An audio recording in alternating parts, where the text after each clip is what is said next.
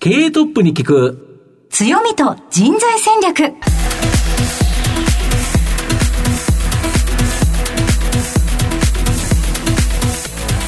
毎度相場の福の神こと藤本信之です。アシスタントの飯村美希です。経営トップに聞く強みと人材戦略この番組は相場の福の神こと財産ネット企業調査部長の藤本信之さんが注目企業の経営トップや人材戦略を担うキーパーソンをゲストにお迎えしてお送りします。企業を作るのはそこで働く人という形になります。ゲストには毎回ですね事業戦略上の独特の強みとその強みを生かすための人材戦略これをたっぷり聞いていくという形になります。はい。えまずお人柄にも迫っていくというこの番組ですので皆様どうぞ最後までお楽しみに。この後早速トップのご登場です。この番組は JAC リクルートメントの提供でお送りします。経営トップに聞く強みと人材戦略プに聞く強みと人材戦略。本日のゲストをご紹介します。証券コード7618東証一部上場 PC デポコーポレーション代表取締役社長野島隆久さんにお越しいただきました。野島さんよろしくお願いいたします。よろしくお願いいたします。はい。えでは野島さん、早速ではありますが、PC デポコーポレーションの事業内容のご紹介をお願いいたします。はい。PC デポって聞きますと、はい、コンピューター屋さんって印象があります。あるじゃないですか。はい、で、機械を売ってるとか。はい、ただ、うちの売り上げの、えっと、半分以上は、機械売りではないんですね。はい。で、どちらかというと、お客さんのオタクっていうんですかね、はい、ご家庭の、うん、えっ、ー、と、デジタルの、はい、えー、様々なことを引き受けてるような会社です。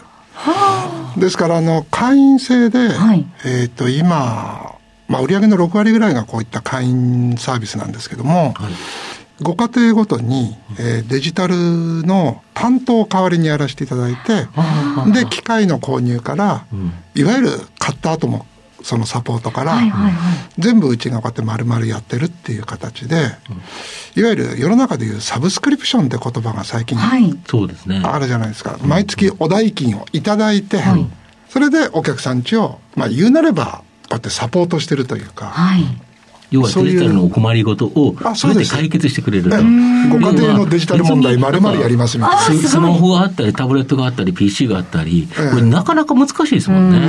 あの、厄介ですからね。セキュリティとかって、通信とかって言われちゃいますからね。そうです。それで、まあ、今回もそうですけど、まあ、突然こうやってデジタルで申し込めとか、そのスマホとパソコンでできますって言われても、皆さん慣れてませんからね。そうですよね。実際自分が何に困ってるのかわからないパターンも結構多いですしね。そうですね。えー、家庭のデジタル担当大臣をお任せしますという感じでしょうか。そんな感じです。ですから、あの、はい、昔はもしかしたら電話帳と電話記載あれば何でも変えたんですけど、はい、今はタブレットとコンピューターとインターネットですから、はい、やっぱり使える道具が変わってしまいましたんで、ですからそこをサポートするような格好ですね。はい、複雑ですもんね。えー、で、そのあたり、えどの程度まで、えー、サポートしていただけるのかについてなんかは詳しく、後ほど伺いますが、はい、えー、まずはですね、トップは企業にとって大切な人材であり、強みでございますので、トップのお人柄に迫らせていただきたいと思いますので、しばし質問にお付き合いお願いいたします。えー、それでは野島さんまず生年月日をお聞かせください。昭和34年。はい。8月20日でございます。はい。現在おいくつでいらっしゃいますか？61です。はい。ご出身はどちらでしょうか？あの神奈川県なんです。はい。神奈川の相模原ですね。はい、はい。えー、それではご実家について教えてください。あの実家はですね私あの電気屋さんの次男坊でして、はい、はい電気屋さんというのはもう有名な電気屋さんですね、うん、まさに名字の、ね、はい、はい、あのもちろんね資本関係も何も今はないんですけどももともとはそこの出身でございます、はい、子供の頃について伺っていきたいんですがどんなお子さんでいらっしゃいましたか、えー、スポーツまあスポーツっても草野球とか、はいドッジボールとか、めん。ことか、とにかく子供の遊びは基本全部やってましたね。はい。中学生、高校生となると部活動とかもあるかと思いますが、そのあたりはいかがでしたか？えっ、と、基本的には部活動もほぼ入らず、遊んでましたね。そうですか、何か得意なこととか思い出はありますでしょうか？あの、勉強の山張るのが得意でして。言い方がとても面白くて笑ってしまいました。あの綿密に情報を取って、あ分析。傾向と対策を立てると。あの、心理戦ですね。はい。心理戦、はい、はい、あの先生がどこを期末テストに出すだろうっていうのは、はい、3人ぐらいの方ってノートを分析すると出てくるんですよ。あ重要点が見えてくるそうです。だから例えばあの同じクラスの仲間の、うん。うんまあ、同級生ですよね、はい、からノートを3人ぐらいから頂いて、でみんなで考えるんです、うん、ここかなと。はい。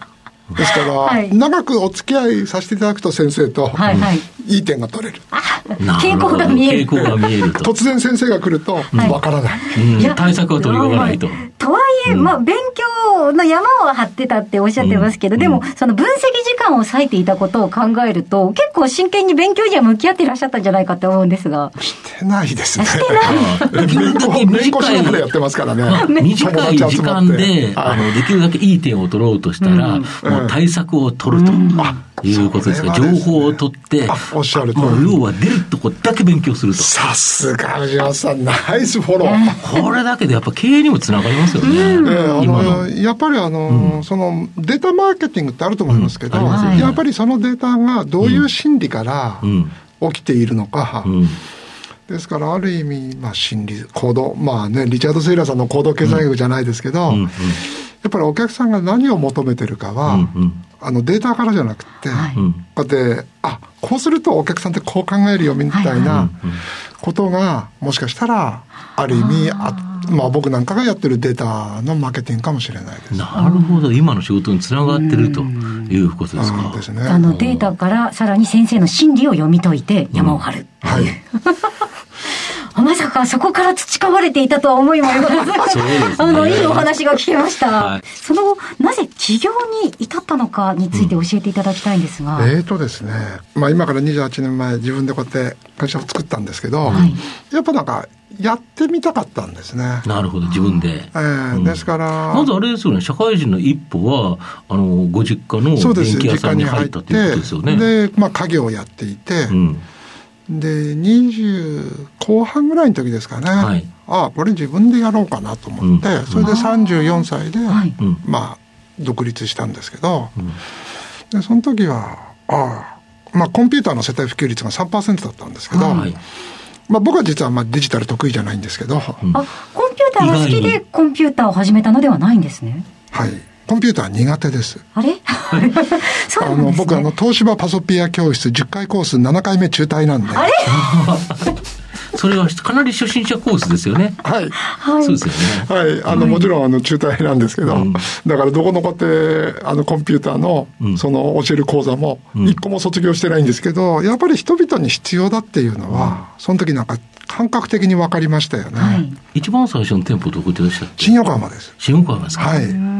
これだから、あの、そのあたりだと、今まで秋葉原までみんな買いに行ってたんですよね。おっしゃる通りです。要は横浜とか、神奈川の人とか、はい、おっしゃる通りです。で、やっと新横浜でパソコンが買える店ができたと、はい、いうことで、めちゃくちゃ売れたんですか、やっぱり。めちゃくちゃ売れましたね。あの、新横浜の店はピークで、うん、まあ60坪ってちっちゃい店なんですけど、はい、今でいうとコンビニエンスストアのちょっと大きい程度なんですが、そうですよね。で、ピーク30億ぐらいまで売れますから。えー、月2億5千万。はい。もうあの、入らないんですよ、店の中に商品が。2億5千万って1日800万とか900万とか売るから。はい。え、実は何十台売るっていうことですよ、ね、店の外にトラックで荷物下ろしてもらって、はいはい、で、そのまま、なんか夕方ぐらいに半分ぐらいになっちゃうみたいな。売れてる八百屋さんみたいな。そうですよね。パソコンが飛ぶように売れていくというあ、そうです。で、B2B 一個もやりませんから、はい、全部 B2C ですので。お客様。だから初め新横浜出した時は、うん、企業の皆さんが、うん、まあ売ってくれるんだろってことでしたけど、うん、ちキャッシュオンデリバリーしかやらないし、その個人にしか売らないので、はい、皆さん10台ぐらい仕入れたいって言うと、はい、値段いくらって言われると、はい、え、かける10ですけどみたいな。ワンプライスかける10ですけど。はちょっと割引いてくれたり、はい、おうち割引とかあるのに、何もなく書いてある値段、そのままで販売すると。い。うことですか。その代わりあの、日本で多分一番最初に、いわゆる価格保証制度っていうのをやったと思います。なるほど。予選よりも安いっていうことで。より高かったら、まあ、現金をキャッシュバックしますみたいな。一番早いはちょっと大げさですけど、うん、ある程度早い段階では確立したシステムとしてやっていたと思います。ですからもともとディスカウント出身です。ディスカウントでお安く売ってた、はい、っていう形ですよね。はい、ですから東京からお客様も見えてました。なるほど、逆に。はい。でしたか。ありがとうございます。ただ、初めからチェーンストアを目指したので、うん、1号店出したらもう、7か月後には2号店出してましたんで、初めから上場を目指してやってましたから。うんはい、ですから割と、うん、あのせっかちなんで。1号店2号店3号店は1年ぐらいでやりましたね、でどの店もやっぱ10億ぐらいは売ってましたね。えー、野島さんの人となり皆さんにはどのように伝わりましたでしょうか。この後は組織の強みと人材戦略に迫ってまいります。経営トップに聞く。強みと人材戦略本日のゲストは証券コード7618東証一部上場 PC デポコーポレーション代表取締役社長野島隆久さんにお越しいただいております。さて、ここからは会社についてお伺いしてまいります。まあ、ズバリこの番組のタイトルは、強みと人材戦略という形になるんですが、御社はパソコンとかタブレットなどのデジタル機器販売の PC デポ、これを135店舗展開されていると。いうことなんですが、毎月定額収入のある、いわゆるサブスクモデルの収益、これが半分以上もあるということ半分以上ですね。あのー、半分以上は、こうやってお客さんのお宅からお金をいただきまして、うん、で、コンピューターとか、その、お客さんのお宅にあるデジタル全般を、いわゆるサポートしているという、形になります。なるほど。ですから人間がサポートする格好ですね。なるほど。はい。で、あの、直近ですね、はい、あの、まあ、今年はですね、かなり広告宣伝注力されるという形で、はい、えー、日本経済新聞の6月7日の朝刊にですね、はい、カラーで大々的に全面広告出されてるんですけど、我が家にはデジタル担当がいますと。言い切るですね、はい、この御社の広告、はい、これ、意図はどういうことですか？えっ、とですね、あの皆さんのお宅には、うん、おそらくあの、まあ、普通のご家庭であれば、うん、お料理担当のうん、まあ、それがお母様なのか、うん、お姉ちゃんなのか、ちょっと別にしましてですね、お料理担当がいます。誰かがという。誰かが。で、もしお庭があれば、お庭の担当の方もいるでしょうと。はいで、そういうふうに、ご家庭の中はこうやって役割分担が割とちゃんとしてるんですけど、ことデジタルに関しては、デジタル担当って誰もいないんですね。まあそうですね。で、昔はたまたまお父さんが機械物が得意だってやらされるという。暗黙知のうちに、まあ、機械物はお父さんみたいな感じだったんですけど、やっぱりデジタルがどんどんどんどん進みすぎて、で皆さんこうやってデジタル担当がなかなか用意するのは、まあ、厄介ですから、うちはたまたまですね、あのそういった意味ではあのデジタルに強くて、ずっとこの業界におりますので、であれば、今後は、お客さんちのデジタル担当を我々がやろうと。いうことで、メッセージを出させていただいて、で、社員にも十分そういう教育をしてきましたんで、ある意味あの新聞は、あの、社員たちのメッセージを代弁する形でですね、はい、一応ちょっとかっこつけたような話になってますけど、本当はすっとこどいのやつやつらがやってるんですが、だけど一生懸命。なんか、でも拝見しましたけど、あの、家族写真に、あの、パソコンの画面の、えっと、なんか担当大臣みたいなのが横についてる。あの、なんか、家庭のデジタルまるまるお見守りしますよ、なんかあったら言ってくださいねっていうの、すごくよく伝わりました。伝わりますかね。あの、やっぱり世の中にないんですよね。あの、ですからうちの場合大体3人から5人ぐらいがワンチームになって、はい、それでお客さんのお宅500世帯ぐらいを担当するんで、もう顔なじみなので、お客さんは、あ、俺んちのさ、子供が今度さ、あ、お兄ちゃんですよね、中学生ですよね、みたいな。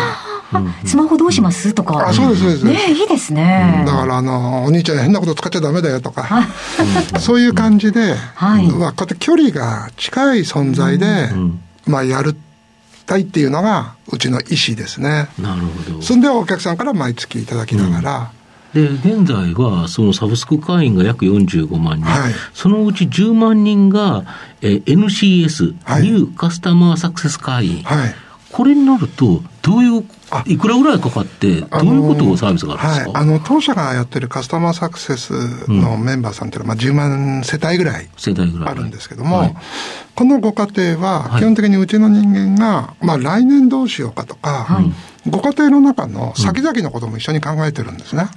お客さんと相談しながら、今度例えばお兄ちゃんが小学校行くけど、それが来年だから、じゃあ今年どうしといて来年だったらどうしようと。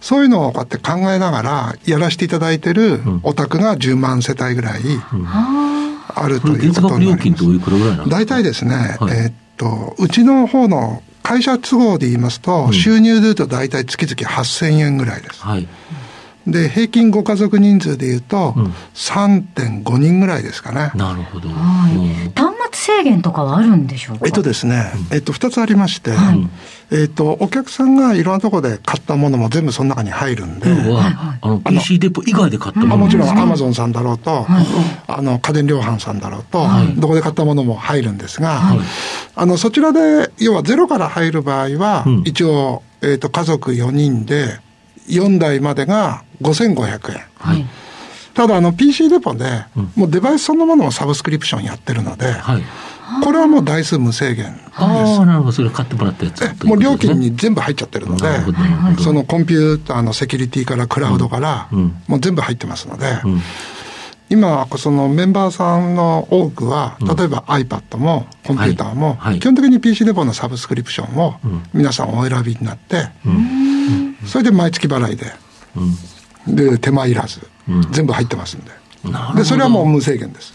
なるほど。そうすると PC デポどうも店舗で、例えばパソコンとかタブレットとかスマホとか買ったら、はい、まあ、それは全部入ってるんでと。そうです、そうです。あ、そしたら便利ですよね。ですから、あの、例えばですけど、うん、AI スピーカーも、はい、まあ、今だとアップルのホームポットさんかな、アップルさんの、はい、月500円ぐらいですから、うん、これで全部セッティングしてくれて、それで全部使えるようになりますので、うんで、ある一定の期間が来たら、まあ入れ替えもしますし、はい、コンピューターってこうやって入れ替えとか厄介じゃないですか。そうなんですよね。数年に一回やんなきゃいけなくて、はい、これがめんどくさいですよ、ね、まあ普通の慣れた人でも半日以上かかりますからね。かかりますよね。で、そういうのも全部その中に入ってるので、うん。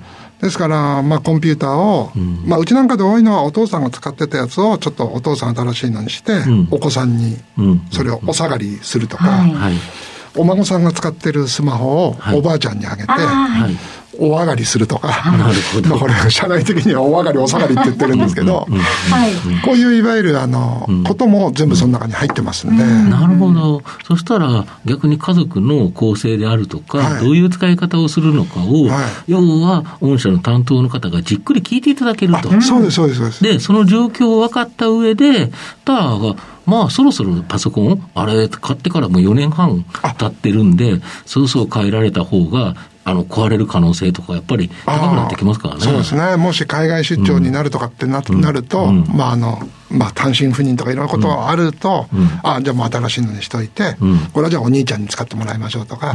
ですから、あの、もちろん中古に出すってお客さんもお金に換えるっていうのはありますけど、はい、身近な方が使っていただければね。まあそうですよね。えー、我々もだったら使うと。そうです。まあやっぱり売るっていうことはもちろん大切なことなんですけど、うん、ただやっぱりお客さんと長くお付き合いするってことが、うんうん、その、働いていく社員たちのモチベーションというか、で、やっぱサスティナブルっていろいろ言葉ありますけど、はい、結果的には、まあ人間、働く人間がみんなサスティナブルで、はい、で、お客さんとの関係が永続的だっていうのがすごく重要なような気がしてるもんですからってかっこいいこと言っちゃいましたけど。えー、ありがとうございます。今、御社で何人ぐらい働いてるんですか？えっと、ざっくり2000人ですね。2000人ぐらいですか。はい、そのうち、いわゆる正社員って言われるのが、うんうん、えっと、900人。はい。あとは、あの、パートさんとか、いわゆるアルバイトですよね。はいはいはい、これが1000人ぐらい。うん、それとあとは、まあ今ちょうど HIS さんからの出向で、もう200人ぐらいが着任してますので、はい、200人ぐらいが出向で受け入れて、HIS の方に働いていただいてます。なるほど。で、あの、その人材のですね、供給っていうか、はい、大元のところなんですけど、はい、新卒と中途で、大体どれぐらいずつ取って大体ですね、新卒が今年で言いますと、えっと、新卒が大卒中心に100人、うん、それで春は、はい、えっと、いわゆる中途が50人ぐらい入ってます。ああ、そうなんですか。で、また次、秋ですね。これ、なんか新卒の採用のところで、非常に特徴があるとか。あのうちはですね、はい、あのインタビューがものすごい数があるんですね。はい、で、こうやってみんなの小論文なんですけども、はい、試験が。試験がということですね。小論文です。うん、で、例えば、あの、あなたの幼少期を、社会的環境も含めて、漢字数文字で表せとか。難しい。それとか、はい、その高校生の甲子園と阪神・巨人戦の甲子園は何が違いますかとか、そういうのが入社試験です。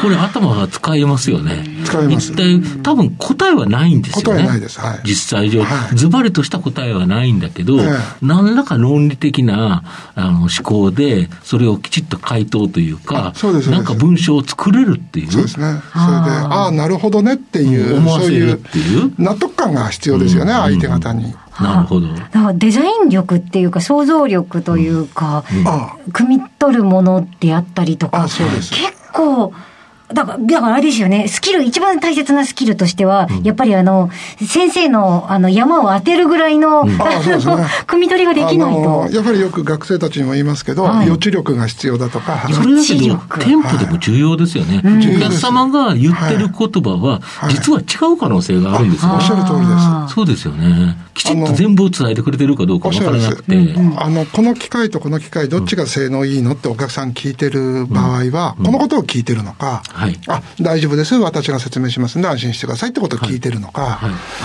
それはある程度読み取らなきゃいけないので。なるほど。そうですよね。わからないがわからないといけないんですもんね。おっしゃる通りです。あの、要はですから質問に答えず、うん、なるべくこうやって相談できる人材になるようにっていうことを、社員たちに言っていますね。で、よく、まあ私もほとんど社員教育やってるんで、うん、ですからそういう入試を、入試の段階から割とこうやって考えさせて、はい、デザイン力とか汲み取る力背景を読み取る力、はい、こういったものをこうやって会社が問うって言ってることをちゃんとあの学生のうちからこうやって注文出すと。もかなり研修が多いんですよね。多いですね。どういう研修が例えば例えば今年ですと、はい。例えば小さなお子さんがいるご家庭は、うん、お父さんお母さん何しなきゃいけないか考えろとか、はい、そういうのがで学生たちに考えさせて、あ学生っていうか入社したての子たちに考えさせてますね。はいうん、そうすると、あの、お母様もお父様も、うん、その使うのはもう全然コンピューターなんか難しくなくていいので、はい、スマホの大きいものぐらいの感覚で、はい、あの、ググってればいいと思うので、やっぱりお母様もお父様もコンピューターをちょっとでもいいから触った方がいいとか、そういうことをこうやって自分たちで考えさせますね。あの会社はそういうふうに指示をしないで、基本的に全部考えさせるっていう。御社の経営理念であるとか、はい、何かその社員に守ってもらうようなこととか、何かあるんですか？あありがとうございます。あの、実はですね、つい先月、はい、全社員総会がありまして、はい、え会社はお客様のためにあるっていうことが決まってるんですけども、このお客様の定義を、うんそこに見えてるお客様と、その家族っていうふうにもう明快に会社決めたんですね。ああ、なるほど。要は、今店舗に来られたお客様ではなくて、はい、それ、家族全体を振るお客様というふうに会社は定義をすると。なるほど。うん、で、そのお客様が成功することが、すべての、うん、あの、我々の仕事だ。あなるほど、デジタルの機器とかで困らなくて、仕事がちゃんとできたり、まあ、楽しくそのネットで買い物ができたり、それこそ動画を見る人だったら、快適に動画を見れたりということですか、えー、お子さんが可能性が広まったり、特にお子さんの可能性に関しては、デジタルに密接に関連するので、そこはもう口酸っぱく社員たちに言っていて、うちの社員たちはですから、コンピューターの使い方を教えてないんですけど、はい、学習指導要領はある程度教えてたりするんですよね。ですからそういう理念的には、もう、こうやって社会貢献と稼ぐ力は一体で、うん。この社会貢献をこっち側でやりながら、稼ぐ力は別途のことをやるってことをしないように、なるほど。あのね、お客さんの役に立って、うん、それでそのお客さんが店に来てる人っていうと単なる顧客満足になっちゃうんですけど、はい、我々はこうやってお客さんのご家庭が成功するってことが目標なので、うん。うん、そっち側にしています。逆に御社に今弱みじゃないですけど、はい、こういう人材をさらに強化したいって何かありますか、あの僕のあの基本的な夢がですね、はい、あの若者が希望が持てる仕事を作り続けることだと思ってるんですね。はい、うんですからそうすると我々今店頭でコンピューターっていうものを中心にやっていますけれども、はい、ですけどデジタルって生活のあらゆるところに密接に関連してくるので、うんでね、ですからちょうどあのちょっと話しておりますけど、はい、この間あの決算説明会をやらせてもらった時に、はい、えー、我々はこうやってコンピュータースマホのデジタルっていう機械でしたけど、はい、今後生活領域に広げたいっていう希望をなるほど皆さんにお知らせしてるんですが、うん、ですからまあ世間一般的に言う新規事業、うん、でそれがデジタルに密接に関連して、はい、我々の企業理念に合っていて、うん。それでお客さんの成功につながることであれば、はい、どんどん新しいことやっていきたいですよね。新しいチャレンジをっていうことですね。はい、えー、なるほど。ありがとうございました。野島社長があのパソコンは苦手なんだって最初、あの冒頭におっしゃってましたけれども、野島社長自らがえっ、ー、とわからない人の気持ちがわかるんだなっていうのをお話今日聞いてすごくよく伝わりました。一生一生デジタル音痴って決めてるんで。あ決めてらっしゃるんですね。逆に言うとそれがお客様目線になると。はい。流儀です。そうですよね。流儀。流儀です。うわ。デジタル音痴は僕の流儀です。こ意図したものであったということが最後に分かりました。ありがとうございました。ありがとうございます。えー、本日のゲストは、東証一部上場 PC デポコーポレーション代表取締役社長、野島隆久さんでした。野島社長ありがとうございました。ありがとうございました。経営トップに聞く強みと人材戦略それではここでお知らせです。東証一部上場 JAC リクルートメントは世界11カ国に展開するグローバルな人材紹介会社です。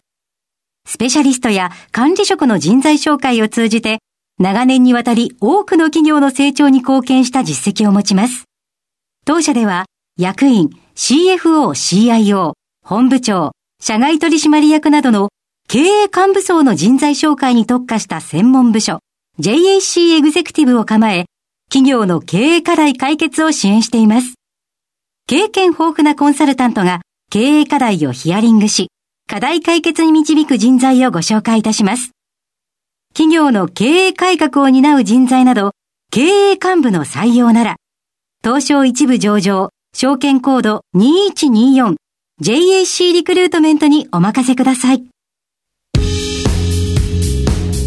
お送りしてきました経営トップに聞く強みと人材戦略そろそろお別れのお時間です今日のゲストは PC デポコーポレーション代表取締役社長野島隆久さんでした。いや面白いお話たくさん聞かせていただきましたね。めちゃめちゃ面白かったですよね、はい、だけどそのあれだけですねパソコンを販売して売ってる人がデジタル音痴だっていうのはすごいですよね、はい、いやでもポリシー流儀だっておっしゃって大納得でしたね。そうですね。やはりそれこそお客様目線っていう形で分からない人の気持ちが分かるからこそそういう方に対していいサービスができるということですね。はい、お客様というのは目の前の人だけじゃないよ。周りの家族もお客様だよってそれはそうですね、えー、いうところも印象的です、ね、それもいいですよね。はい、はい、えー、ぜひですね皆様あのラジオ日経の、えー、この番組ウェブサイトにはお写真なんかも掲載しておりますのでチェックしていただけたらと思います、えー、それではここまでのお相手は相場の福の神財産ネット企業調査部長の藤本信之と飯村美樹でお送りしました。来週のこの時間まで。ほなまた。お昼やで経営トップに聞く強みと人材戦略この番組は JAC リクルートメントの提供でお送りしました。